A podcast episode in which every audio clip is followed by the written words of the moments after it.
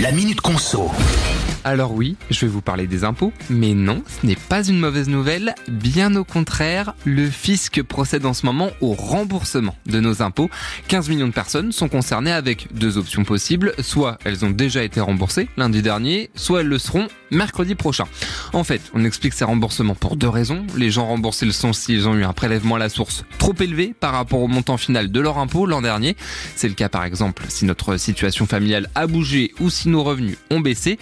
La seconde possibilité, c'est qu'on ait bénéficié de réductions de crédit d'impôt, comme entre autres les dépenses de garde d'enfants ou encore d'emploi à domicile. Pour se faire rembourser, il n'y a rien à faire, mais il y a deux possibilités. Soit on reçoit notre remboursement par virement, soit le fisc n'a pas nos coordonnées bancaires et dans ce cas-là, on doit recevoir un chèque. Au total, ça représente la coquette somme de 13 milliards d'euros reversés aux contribuables, soit en moyenne 844 euros par foyer. Une belle enveloppe qui peut nous faire partir en vacances l'esprit un peu plus tranquille.